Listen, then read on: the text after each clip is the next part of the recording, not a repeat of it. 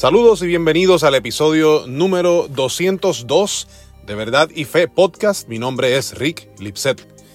Nuestra amada amiga Patria, quien tiene un gran amor por quienes aún no entran en una relación con Cristo, nos presentó la pregunta del tema de hoy, que es la siguiente. ¿Se puede salvar a alguien que no ha conocido a Jesús? En el pasado hemos publicado unos episodios sobre Jesús como el único camino para la salvación. Por ejemplo, el episodio número 158, que, que la pregunta era, ¿cómo probar que Jesús es el único camino a Dios?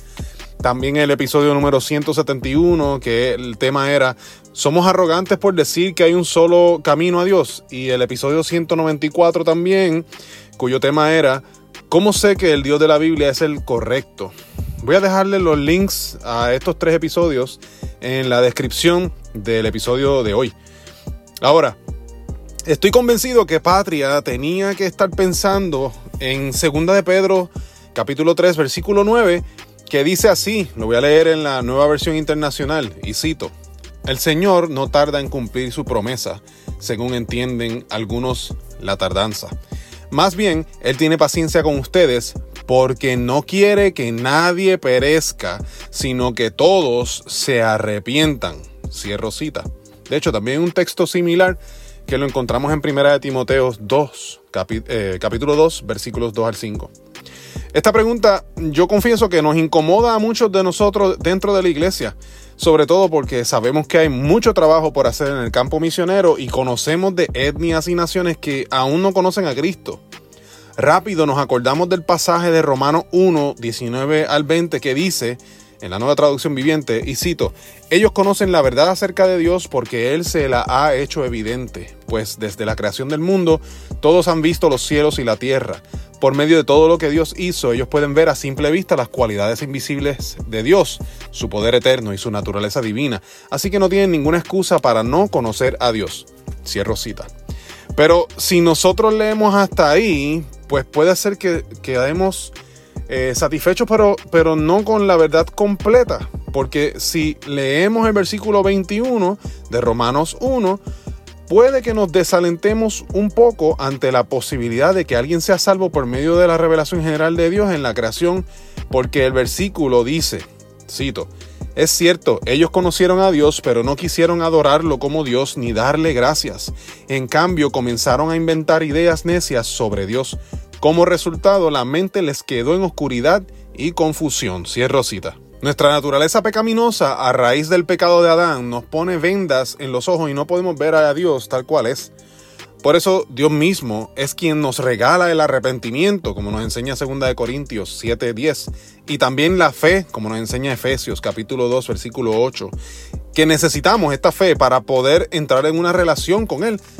Esa fe y el arrepentimiento la produce en nosotros por medio de su palabra predicada. Y eso lo vemos en Romanos 10, 17. O sea que Dios es el que produce en nosotros tanto el arrepentimiento como la fe que necesitamos para poder entrar en una relación con Él. Entendamos que la muerte espiritual que vino a Adán y Eva al pecar los sumergió como en un pozo profundo que por obligación pone a toda su progenie dentro junto con ellos.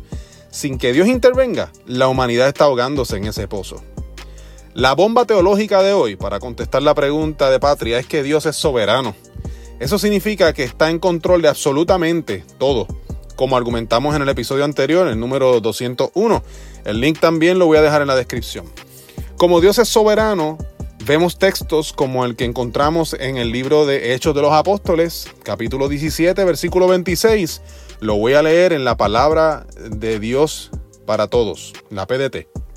Y cito, de un solo hombre Dios creó todos los distintos seres humanos para que habitaran en todo el mundo y determinó cuándo y dónde debían vivir. Cierro cita. Este texto nos está diciendo que Dios crea y pone a las personas en los lugares que Él las quiere. Ya que Dios es perfectamente bueno, como dice el Salmo 145.9, podemos estar seguros que aquellos que van a responder satisfactoriamente al Evangelio Dios los pone en tiempo y espacio correcto para recibir las buenas noticias de salvación y que la persona conozca íntimamente a Jesús por medio del arrepentimiento. Obviamente, parte de esta bomba teológica es que la otra parte de esa moneda o el otro lado de esa moneda también es cierto. Dios va a colocar a las personas que no se salvarán jamás en lugares estratégicos también. La Biblia enseña que Dios crea a personas para su honra, pero también para la deshonra. Esto lo vemos en 2 de Timoteo 2, del 19 al 20. Con todo esto, el punto, en, el punto es que en numerosas instancias la Biblia enseña que solo a través de Jesús es que Dios da acceso a la salvación. Mira cómo lo dice Hechos, capítulo 4, versículos 11 al 12. Lo voy a leer en la nueva versión internacional. Cito, Jesucristo es la piedra que desecharon ustedes los constructores y que ha llegado a ser la piedra angular. De hecho, en ningún otro hay salvación porque no hay bajo el cielo otro nombre dado a los hombres mediante el cual podamos ser salvos. Cierro cita. Yo entiendo perfectamente que esto incomoda si pensamos en todas las personas que seguramente no entrarán en el reino de los cielos y consideramos el tormento terrible y eterno en el que estarán como consecuencia, pues desearíamos que Dios les perdone y ya. Lo que sucede es que pensamos en la soberanía de Dios, pero olvidamos la autonomía humana. Es cierto que es una autonomía o libertad limitada a nuestro marco de referencia y a nuestro poder minúsculo, pero nuestras elecciones son verdaderas. La decisión libre humana concurre con la voluntad divina, divina de Dios para cumplir sus propósitos siempre. Es como la decisión libre de Judas cuando hizo el trato para entregar a Jesús. Mientras Judas traicionaba y entregaba a Cristo, el Padre lo entregaba para nuestro rescate. Entonces las personas que jamás quieren tener a Cristo no lo tendrán, pues no lo deseaban de todo corazón. Y Dios ha dicho que son los que le buscan con todo el corazón, los que lo hallarán. Esto lo vemos en Jeremías capítulo 29, versículo 13. Sí, es cierto que Dios sabía que eso pasaría cuando diseñó a estas personas y los creó. Pero esas personas escogen libremente. Sus facultades volitivas son las mismas que las que tú y yo tenemos. No están obligados a quedarse sin salvación y por eso Dios quiere que ofrezcamos el Evangelio a todas las etnias, clanes, familias, naciones y tribus. De parte de Dios, el tener esa información, o sea, de que nunca jamás le aceptarán, no es lo mismo que hacerles que le nieguen. Su deseo es que sean salvos, aunque sabe que libremente se perderán. Encima de todo eso, al final, Dios está todavía cumpliendo sus propósitos, como el ejemplo que les dije de Judas. Por eso es que esto es una bomba teológica. Así que en confianza puedes darle para atrás y escucharlo otra vez. Sé que dije mucho y lo dije rapidito. Por supuesto, si hay personas que nunca escucharon el Evangelio, Dios les juzgará por el conocimiento que sí tuvieron, porque Dios es justo. Así lo dice Salmo 9 del 7 al 8. Por lo que no será injusto con ellos, pero lamentablemente ya sabemos lo que pasará con aquellos que no escuchan el Evangelio y solo tienen la naturaleza eh, ¿verdad? lo que Dios creó, para saber sobre Dios y cómo es Él. Lo leímos al principio, Romanos 1.21, en la nueva traducción viviente. Dice así, cito. Es cierto, ellos conocieron a Dios, pero no quisieron adorarlo como Dios ni darle gracias. En cambio, comenzaron a inventar ideas necias sobre Dios. Como resultado, la mente les quedó en oscuridad y confusión. Cierro cita. Es cierto que es mucho más conveniente pensar que Dios recibe la adoración que la gente le da a sus deidades como si hubiesen sido dadas a Él. O quizás pensar que todas las religiones te llevan al mismo lugar y que Dios les recibe a todos con brazos abiertos al final. Pero si el Dios único existente es el de la Biblia, y tenemos suficientes razones para creerlo así, las cuales hemos discutido en este mismo podcast en el transcurso de los pasados tres años y ocho meses de la existencia de este podcast. Pues entonces no importa lo que nos gustaría que fuese, sino lo que es en verdad. Dios sabe nuestra condición y ha dado la única solución para nuestra condición. Dios envió a Cristo para que todo el que crea en Él sea salvo.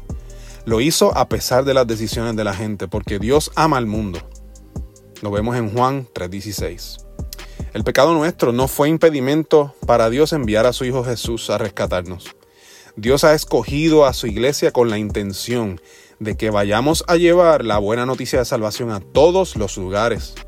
Dios está obstinado por darse a conocer para que muchos vengan al arrepentimiento y al gozo de una relación salvífica con Él. Su iglesia es su heraldo que cuenta las buenas nuevas. Eso significa que nosotros necesitamos abrir nuestras bocas y proclamarle.